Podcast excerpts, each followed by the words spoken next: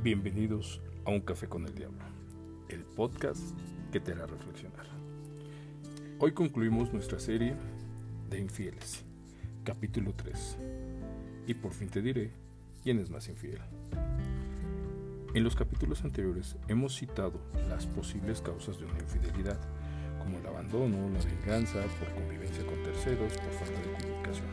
En fin, son muchas las causas para una infidelidad. Y esto se debe a que cada género tiene conductas particulares, y es por eso que los motivos de una infidelidad pueden ser muy distintos entre las mujeres y los hombres. Recuerda que las mujeres son mucho más emocionales, y ese es un factor en la relación que se debe cultivar siempre, y si no es así, es muy probable que alguien más pueda llenar ese vacío emocional e involucrarse de muchas formas, al grado de que las mujeres sí se pueden enamorar del compañero de infidelidad. No es así con los hombres, ya que ellos son más entregados a lo físico.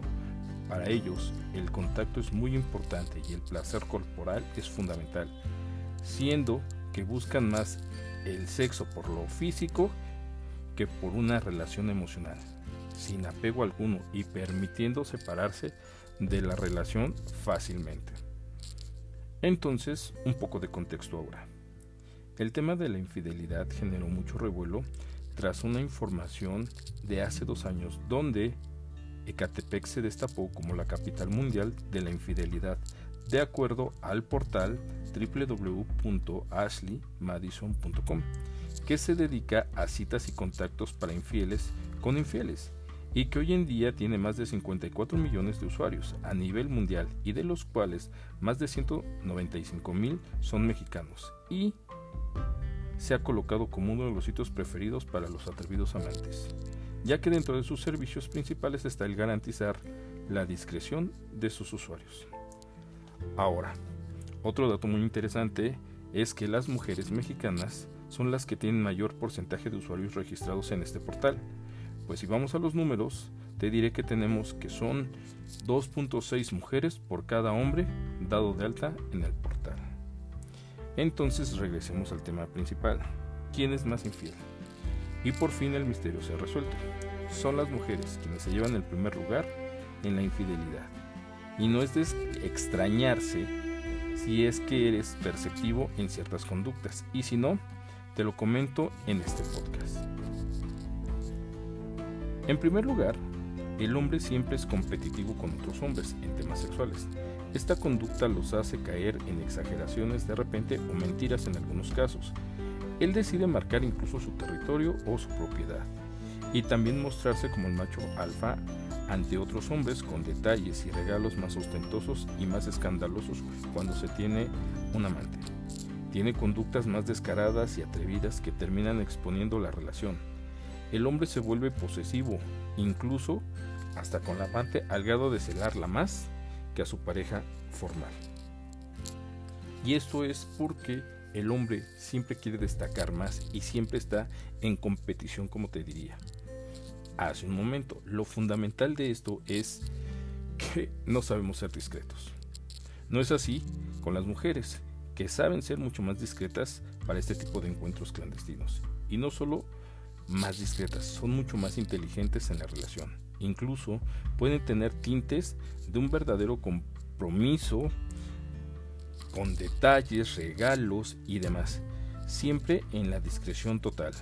Es por eso que es más fácil para ellas relacionarse de esa manera y mucho más difícil atraparlas en una situación así.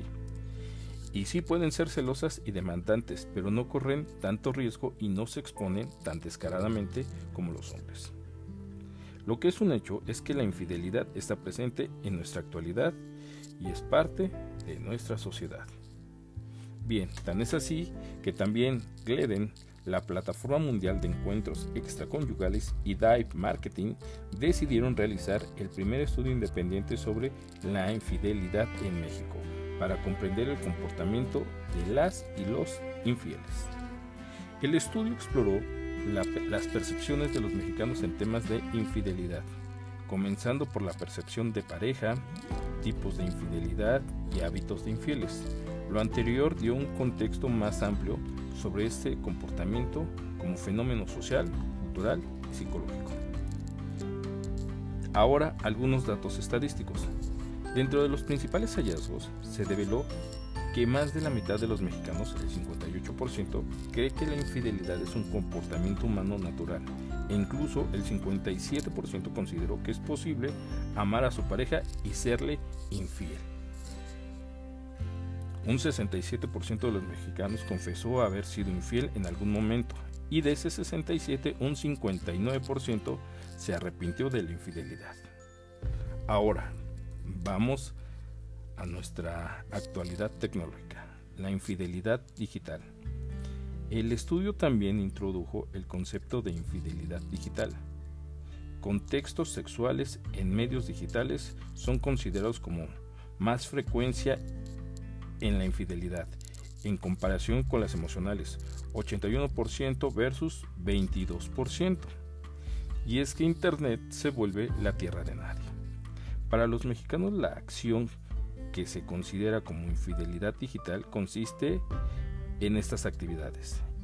Enviar y o recibir fotos sugerentes el 83%, tener una app para buscar parejas el 82%, fantasear o coquetear en línea el 78%, dedicar o recibir mensajes en publicaciones o estados un 39%, silenciar notificaciones modo de avión un 24%, buscar pornografía un 11% y la menos frecuencia es dar like a publicaciones con un 4%, que caray, considero que esa es la que genera un poco más de problemas porque están más expuestos los likes.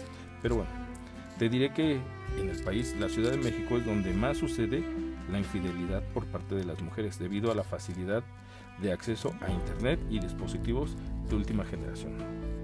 En cuanto a las preferencias, en amantes se considera que la mejor forma de conseguir un amante, una affair, es con amigos o conocidos. La segunda opción sería con una expareja. La tercera, con alguien del trabajo. Y la siguiente, conocer a alguien en redes sociales. Incluso un 30% menciona que lo haría a través de una app para buscar parejas. Bien, ahora, no hay que olvidarnos que todavía vivimos en la época del COVID. Y vamos a tocar ese punto.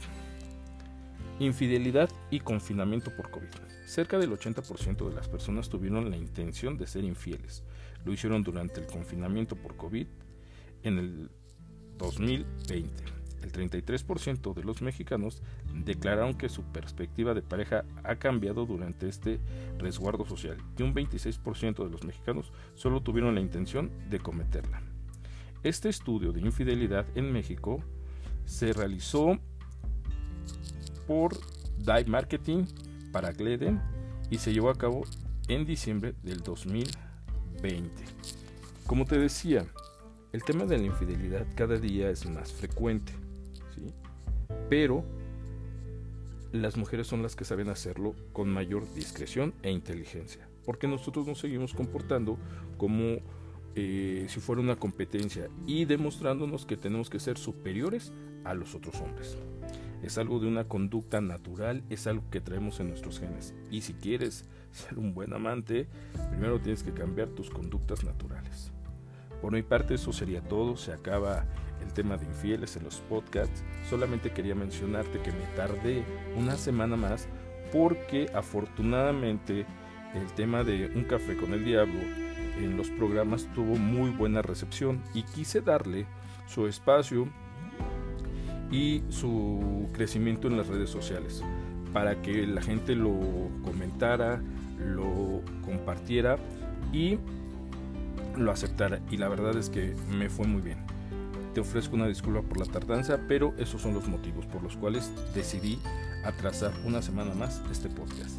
Te agradezco mucho, si te gusta mi contenido te invito a que lo compartas con tus conocidos, con tus contactos, con tus amigos y con tu familia. Recuerda que estoy los viernes a través de la página de Promo Estéreo a las 3 de la tarde compartiendo un café con el diablo. Que tengas un excelente día, noche, tarde. Hasta luego.